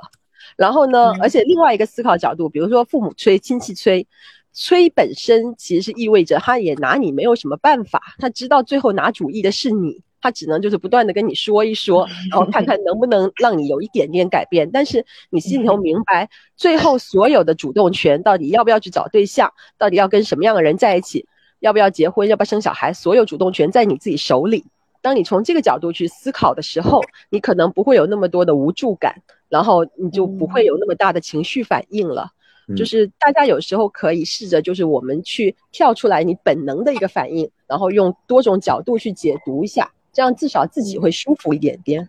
对，嗯，我记得我当时在那个外网上看到一个段子，就是一个日本的呃一个人说的，他说那个小的时候总有那种远离家乡在大城市工作的怪亲戚，长大后我们就变成了那种怪亲戚。我觉得现在可能就是很多。啊，就是回返乡过年的年轻人的就是内心话，就是你已经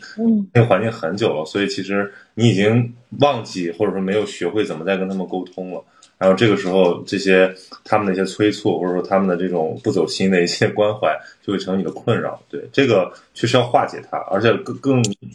怎么说更有效的方式是从你内部化解它，而不是说通过对抗，通过让他闭嘴来化解。嗯，同理自己，也同理对方。对，然后有的时候大家就是就是就是八卦，说实话，就是八卦是人的本性，我们要承认这一点。就我自己有时候也会觉得说，如果一个朋友挺久没见了，你可能也想打听一下他最近，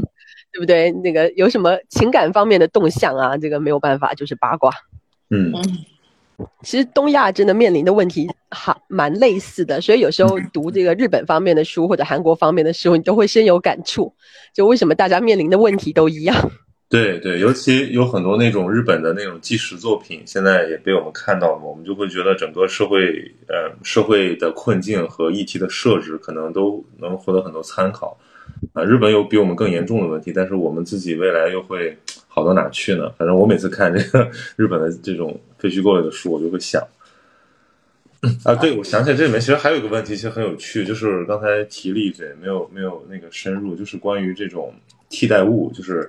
呃，恋爱和婚姻替代物，他们现在特别普及嘛。其实包括呃，我们前一阵子在聊，为什么说日本、日韩的这种呃偶像经济和这种饭圈特别的发达，就是因为感觉它还是填补了一个巨大的一个人的基本需求啊，有一些软色情的东西，有一些陪伴，就是情感陪伴的东西，包括现在越来越多的这个技术啊，AI 让我们可以有有这种呃功能来可以。你不谈，你可以不谈恋爱，你甚至可以独身，一很长时间独身，但是你依然从其中汲取情感需求。但是因为我我总我是一个就是对所有技术都抱有一些这种就是呃悲观和就是恐惧的人，我老是觉得你的那个原初的东西被被重构之后，它会失去某些本真，或者说它会让你呃不把这个权利放在自己的手里。我不知道就是两位老师怎么怎么看这种话题，就是。呃，有一部电影啊，特别好的一个议题设置，就是那个那个 Her，它里面是一个呃男主人公跟一个 AI 的云端恋爱了，呃，但他当他后来发现那个人只是一个 AI 之后，他所有的美好的感情就破灭了。所以我觉得这种故事现在看起来很科幻，可能到未来的某一天，它会变得很现实。啊，这个说到 AI 我就不困了，没有，我觉得 AI 真的 AI 真的蛮好的，就是像那个最近那个什么 Chat G GPT 嘛，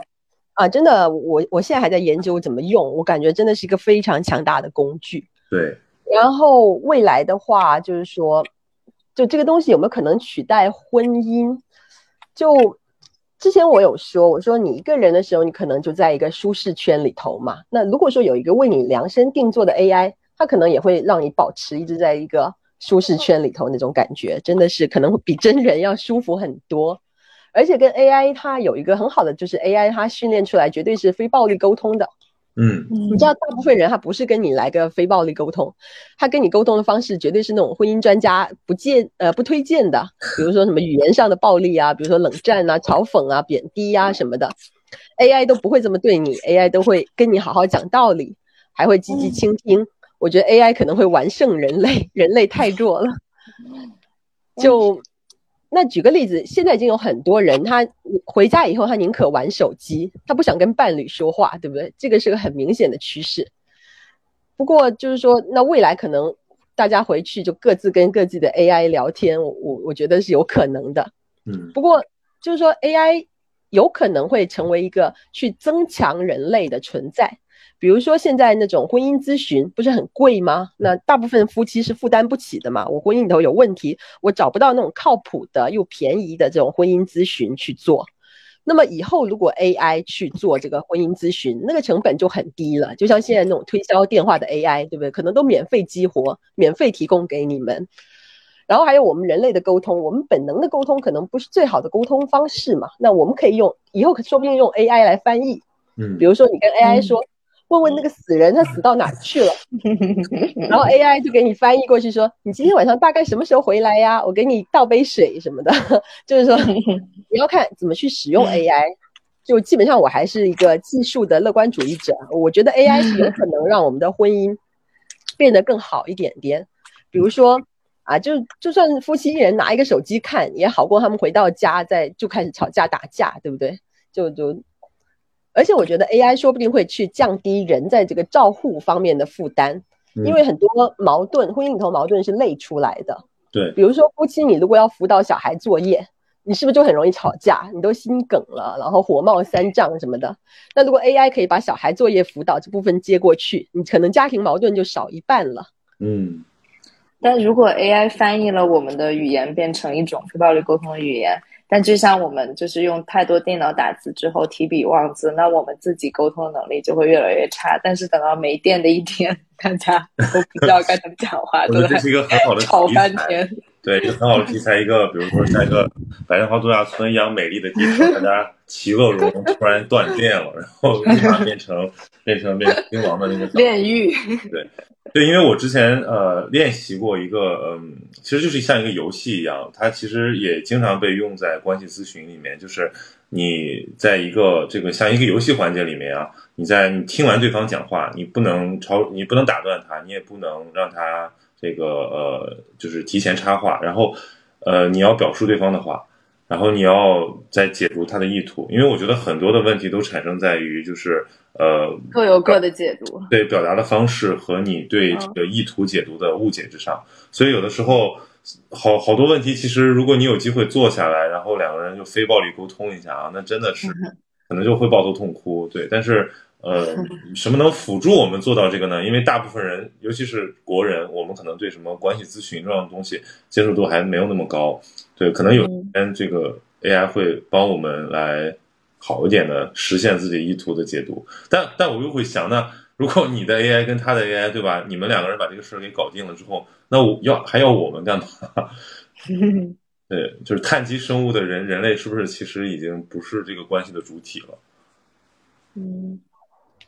呃，然后我看到一个还蛮好的评论里头的问题，他说找到很好对象，但是由于法律方面对女性不友好，想事实婚姻但不想领证，这样怎么跟家人沟通这个情况？女方家长会觉得女儿吃亏，嗯就是事实婚姻的意思就是说，他们结成伴侣，但是他们不领证。对对对，就是我觉得其实最好的就是你要去进行非常详细的沟通，包括在婚姻当中，就是各种情况，就是你们不要去沟通一个很大的，比如说女方家长觉得女儿吃亏，好，我们来讲具体的，你觉得在哪点上吃亏，然后我们来一个个具体的看家长的担忧是不是有道理。那如果说他担忧有道理，我们怎么样去解决？我打算怎么样去解决一些具体的情况，就是谈问题谈得越具体越好。否则空对空的话，有时候可能你在讲东，他在讲西，你们两个讲出来的都是冰山一角，然后根本就没有达成有效的沟通。就就是说，跟家长也好，跟伴侣也好，我都建议你们问的很详细，就是尽量往细里问。比如说他说了一句话，你能不能举出具体的例子？然后我们一个个具体的例子来想具体的办法。嗯，最好做一个像一个说明书和一个操作手册一样的东西，而不是说只是按照大家对自己的这个经历的理解啊、进行这种观念上的沟通。对对，因为一旦上到价值观非常虚，而且你你谈论不出共识的，但是对于很具体的情况，你其实有有时候反而有办法找出双赢的办法。嗯嗯嗯比如说家长担忧某个，那我我们说我们可以签个协议，对不对？就是说也许我们不领证，但是我们签个法律协议，这样也许家长也能接受。比婚姻法更就是私人定制一点。对对，嗯，但是这个朋友的问题的前提，我觉得，嗯，就可以展开一下。就比如说，什么叫法律方面对女性不友好？就是这个什么样的困境，或者说，这这个这个本身有没有可能从前提中就把这个问题给瓦解掉？嗯，可能比如说，如果离婚之后这个孩子归谁，那可能因为男方的收入更更可能也许会更高，那这个被判判到父亲下面抚养权的会更多。我想到的，比如说有这个，嗯嗯，就法就是婚姻法的本存在的本质是要保障这个婚姻，对保障婚姻的双方。但当我们对于这个性别观念和就是尤其一些人权观念的这个。提升之后，其实本身他对这个婚姻的这个结构，我觉得应该做一些重重新的解读吧。对，然后有一个人问说，书中有提到单身生育吗？是有的，有一章专门有提到，就是说主动成为单身母亲。但是就是要要提到的一点，也就是说，现在的话要确认一点，就是在东亚地区，单身母亲的贫困率还是非常高的。所以就是说，如果你有很好的经济情况，你有很足够的信心托底，而且你确实是想走这条路，那是没有问题的。但是如果说经济情况就是需是一个需要考量的因素的话，还是要非常的慎重，因为现在育儿的成本真的很高。嗯，还有你的精力是不是分配得了？因为带带一个孩子还是非常需要一个团队的。如果你没有伴侣作为团队成员的话，你的团队有能够有几人？对。但有的时候，你的伴侣未必是一个很好的那个团队成员，你还要去重新想办法再招募新的新的 group。嗯，即便有伴侣的话，伴侣也不一定是一个很好的团队成员。那 你要训练你的伴侣，让 他成为一个。太需要训练了，因为你不去训练他的话，他自己是 嗯不会主动揽包揽过来这些的。嗯，不用带孩子，不用做家务，这本身就是一个男性特权。那你在我们女性要求平等的时候，男性就会觉得这是他在吃亏，因为 我们不要求平等，他才可以不带娃、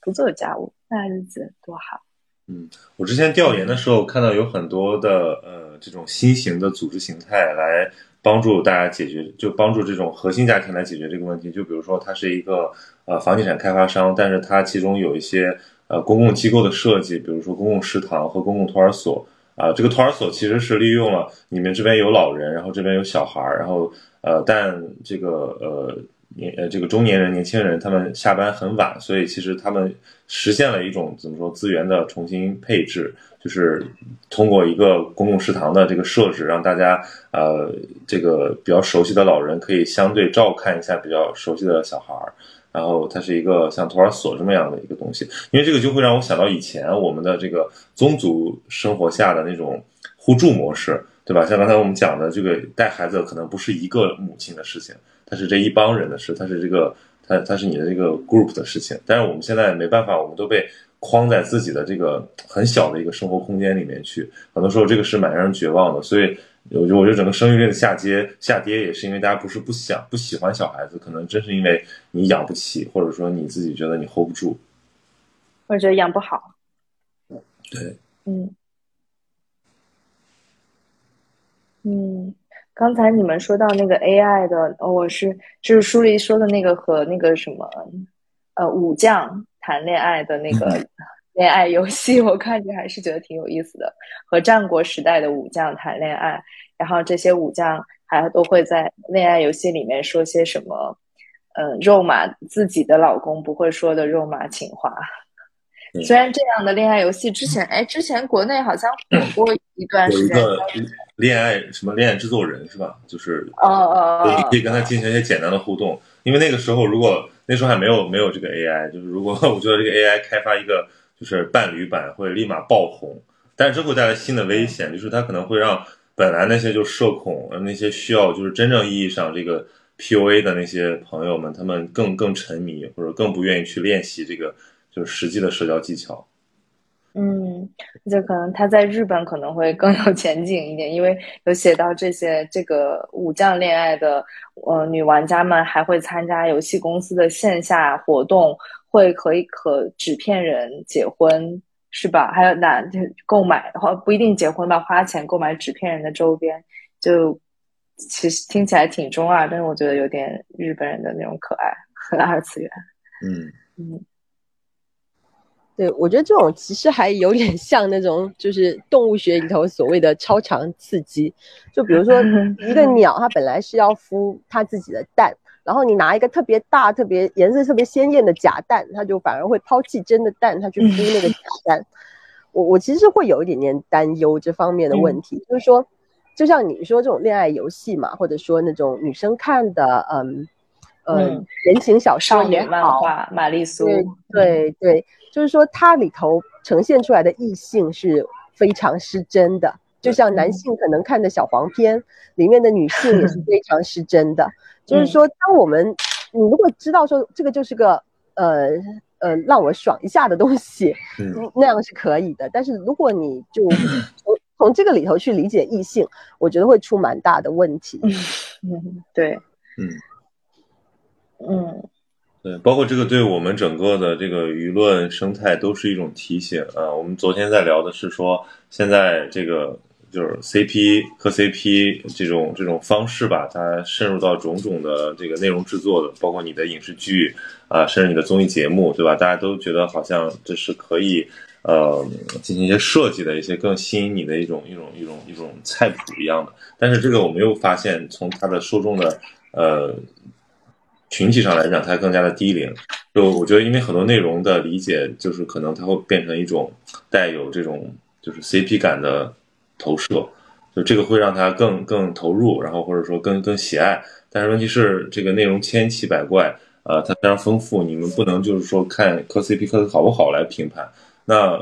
但是这个又是一个一个一个基本需求，就是因为大家上学的时候可能都会有那么一个阶段，就是你陷入了一种非常天真，但又非常失真的。一种一种幻想里面去，包括对呃这种性别的认知，包括对关系的认知，对，所以我觉得这个是一个蛮大的问题，因为尤其是在一个移动互联网时代，就是它分化的太细了，我们可能真的不知道那个圈子的人他们在受什么样的影响。当当你发现的时候，可能嗯你已经再也影响不了他了。嗯嗯，我觉得现在就是磕 CP 也好，或者是其他的一些就是。恋爱真正恋爱的替代品也好，就是，嗯，大家都有一点点，嗯，就是我们会承担不了去跟真人去进行互动的成本。嗯，那这个里头一个有时候可能是因为工作太忙了，比如说。如果你九九六的话，你可能真的没有心力再去去跟一个伴侣去哄啊，或者说去进行一些深度的讨论。比如说，你们可能讨论一下说为什么我会有这么大的反应，可能就讨论到十二点了，然后第二天你还要工作，你工作状态会受到影响。这个有时候就是你的精力真的有限。那有的时候是你太久没有去跟真人互动，然后你对于那个真人互动当中必然会有的不适。疼痛，你会特别的敏感，你会由于怕痛，你去回避这种真人互动。那这个的话，就是也是会有一点点问题了。嗯。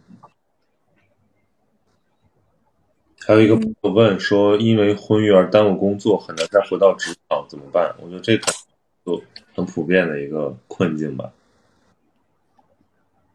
嗯，对，就是。可以说现在的职场是有问题的，就是真的因为婚育而耽误，呃，因为婚育而回不到职场，是因为现在的职场就是为以前那种有一个家庭主妇的男性而设计的，他设计的标准就是说，你可以就是全心工作，你家里头什么都不用管，你不需要去管小孩的事情，这样子的职员才是我要的职员。那么这样为这样的人设计出来的职场，现在造成的恶果是什么？就是生育力的下降。因为你只能你要工作，你就要不了小孩；你要小孩，你就要不了工作。所以大家最后都选择了工作。那我觉得，当生育率下降到一定程度的时候，可能国家会通过法律或者一些制度来保障，说你婚育之后还是可以回到职场，因为要不然就真的没有人了。嗯嗯。就就是说，那对于个体的困境来讲，这个真的是挺难的，因为你一个大的结构在那里，就只能说你现在可能就通过周遭的一些。能找什么资源就找什么资源，先一点点的回到职场，能赚一笔钱就赚一笔钱，能有一个工作就有一个工作，这样子就先靠自己的努力回去。但是就是说，这个真的不是你的错，我觉得是大的结构的错。嗯嗯嗯，同意。嗯，但回到职场，这个是不是很重要？或者说有没有可能，现在也有一种人觉得说，他说可以，呃，我做那个为家庭付出的人。嗯，我觉得当然非常是重要不同。的家庭考量吧。一如果一个家庭需要经济收入的话，那他回到职场不光是为了他个人的意愿，也是也是作为这个家庭一份子的，他要他要承担的责任。那还有一种就是为了自身的价值感。如果不能在从呃，也很多人可以从在做母亲和在呃做父亲、做母亲在育儿上面获得价值感，也有人需要在需要有自己的创造，需要工作里面获得价值感的话，那他们也需要职，或者不一定是那个传统的职场，而是一份自己的事业和工作。嗯嗯就是这种困境的话，就我是在家工作的，其实，但是我后来发现，就是我一开始之所以选择能够在家工作的工作，就是因为我考虑到了我未来的婚育。嗯，然后后来我会跟我老公在一起的时候，我会觉得一种不平等、不公平，就是说，为什么你好像在选择工作的时候，你从来没有考虑过，说我未来要怎么样照顾小孩？你已经默认了家里有个老婆会照顾小孩，但是我自己在选工作的时候，我已经在，就是说我当时还没有任何对象的时候，我已经在考虑这些东西了。这个就好像女性一个天生的负担。嗯，嗯，是这样。所以又进入了沉重的话题，沉重的话题因为区太多了。因为因为因为我我也做播客嘛，因为我经常就是也听一些就是就是因为播客的领域就是特别多的就是女性听众和女性的议题，而且大家都很勇敢，而且非常的呃，在一个非常就是细节的一种沟通环境下，然后对进行了这种呃为了建立共识而做的努力，但是我们最后都会陷入到一种。无力感，就是说，对，其实是这样的，我们都认可是这样，但是我们目前改变不了它，至少我们从个体上，对，是无法去撼动的这个一个很大的制度啊，或者说是一种呃广大的这种父权制男性的意识，对，所以大家会有点 down，就是在至少在那一刻，呃，会有点说我要怎么行动起来，对，所以当然我刚才也提到这本这本书，就是那个《始于极限》啊，我也看了，我也觉得其实还蛮蛮振奋的，因为它是一个。呃，更年轻一点的这个女权主义者，跟一个很很很成熟的一个非常经斗争经验丰富的女权主义者的一个对话，它会让你觉得，对吧？这个斗争没有止境，就是你你能普及一代是一代，因为你的你的观念就会影响你身边的人和你的下一代。可能比如说到了两位养育的孩子的那成长起来的那一代，可能这个问题他就已经自己自我消解了。